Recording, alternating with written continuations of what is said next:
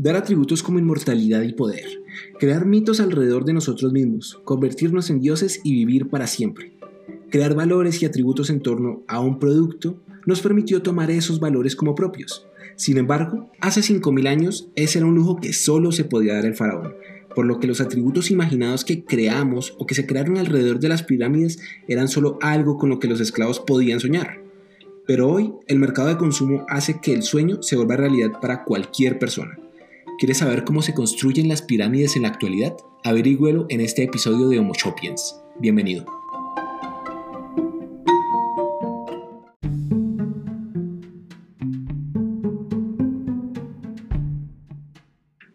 Hace 5.000 años, los faraones fueron los primeros en entender el poder de las realidades imaginadas. No solo podían crear dioses y gobernar imperios con base en ellos, también ellos mismos podían convertirse en dioses. Lo único que necesitaban era crear valores y atributos que les dieran esas facultades. De alguna forma, las pirámides se convirtieron en las metáforas de sus creadores. Eran grandes, impetuosas, desafiantes y fueron creadas para la eternidad. Si lo piensa, de alguna manera todos esos atributos que vemos reflejados en las pirámides son los atributos de un dios o de un faraón. Los atributos y valores que damos a las cosas de alguna forma nos hacen ser quienes somos.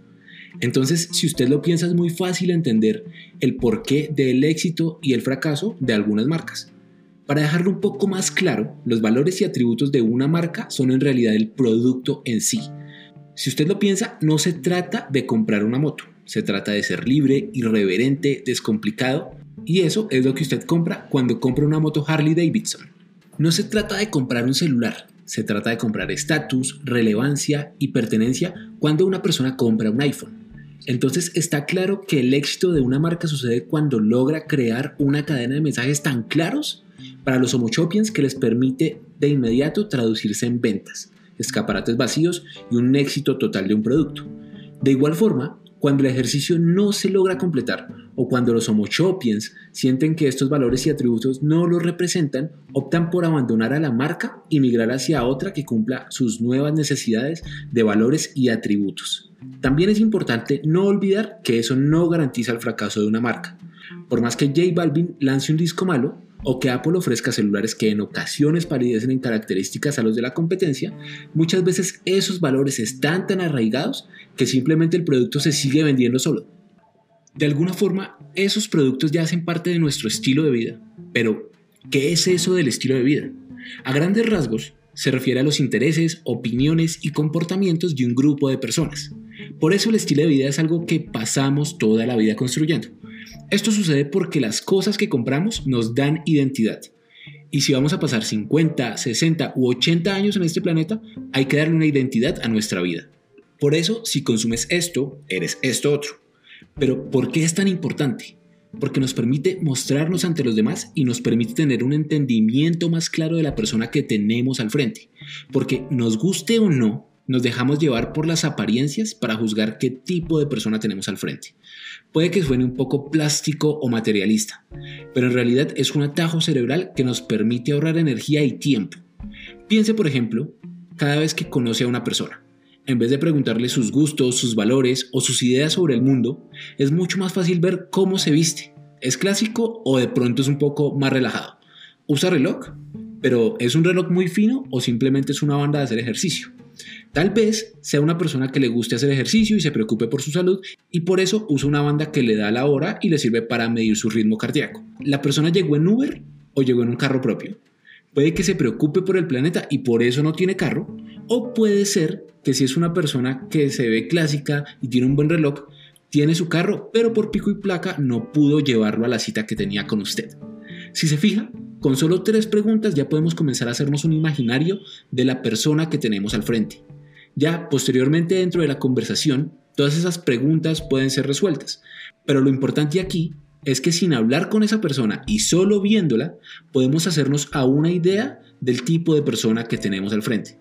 Sin embargo, eso no era algo que pasara en la época de Homo sapiens. Por ejemplo, hace 10.000 años era poco común que nuestros círculos sociales fueran muy grandes. Al contrario, eran más cerrados y más pequeños, por lo que no había necesidad de hacernos a una idea de una persona porque habíamos vivido con esa persona por mucho tiempo. Y esa persona a su vez ya nos conocía, ya sabía cuáles eran nuestros hábitos y teníamos una memoria sobre la persona con la que convivíamos. Sin embargo, hoy en un mundo donde trabajamos con personas de todo el mundo, el consumo es una pista social que nos permite crear una idea imaginada de la persona que tenemos al frente.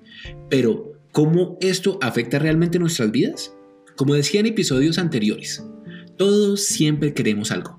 Y muchas veces no es lo que necesitamos, simplemente lo queremos porque representa algún valor o atributo para nosotros y ese es el centro del asunto. Regularmente los productos con más valores y atributos son aquellos que llamamos bienes de consumo. Para no irnos muy lejos en el tema, los bienes de consumo son la mercancía final de un proceso de producción. No es la cámara del iPhone, es el iPhone.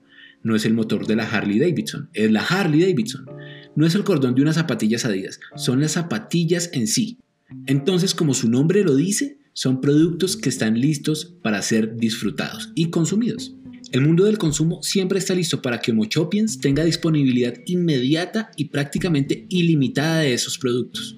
Por eso estoy seguro que si usted se propusiera el día de hoy a comprarse unas zapatillas Adidas, podría hacerlo desde su casa en menos de 5 minutos y el proveedor correcto le tendría esas zapatillas en la puerta de su casa este mismo día o a más tardar mañana. Sin embargo, nuestra capacidad de adquirir bienes de consumo se ve limitada por nuestros ingresos. Puede que usted y yo quisiéramos una moto Harley Davidson, pero tal vez yo tenga que comprarla financiada y usted no. Puede que usted y yo querramos un iPhone, pero no tengamos el dinero para comprarlo, por lo que dependiendo de las ganas que tengamos por tenerlo, optamos por opciones de crédito para conseguirlo. Y lo mismo pasa con las zapatillas Adidas. Sin embargo, cuando no podemos tener lo que queremos, el mercado es piadoso y siempre tiene opciones para nosotros. En vez de la moto Harley Davidson, podríamos optar por una Royal Enfield, que son más económicas y cuentan con atributos y valores similares a los que tiene la Harley. O si realmente queremos identificarnos con esos valores, pero nuestro presupuesto está lejos de la segunda opción, bien podríamos optar por un Auteco Boxer, que podríamos financiar y adquirir sin pagos previos y con solo nuestra cédula.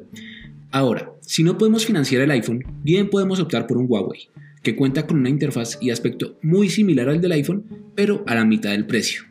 O si bien no podemos comprar el Huawei, podemos optar por un Xiaomi que cuesta la mitad del Huawei y en calidad, aspecto y desempeño parece un iPhone.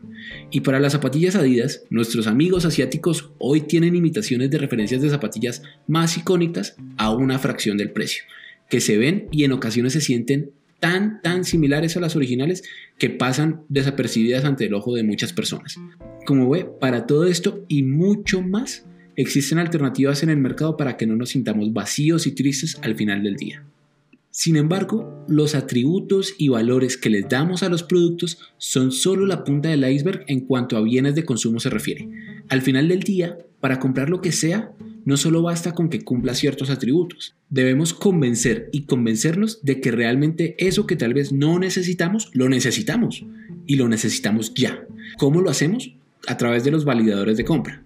Sin embargo, es algo que analizaremos a fondo en el siguiente capítulo de Homo Chopiens. Hasta la próxima.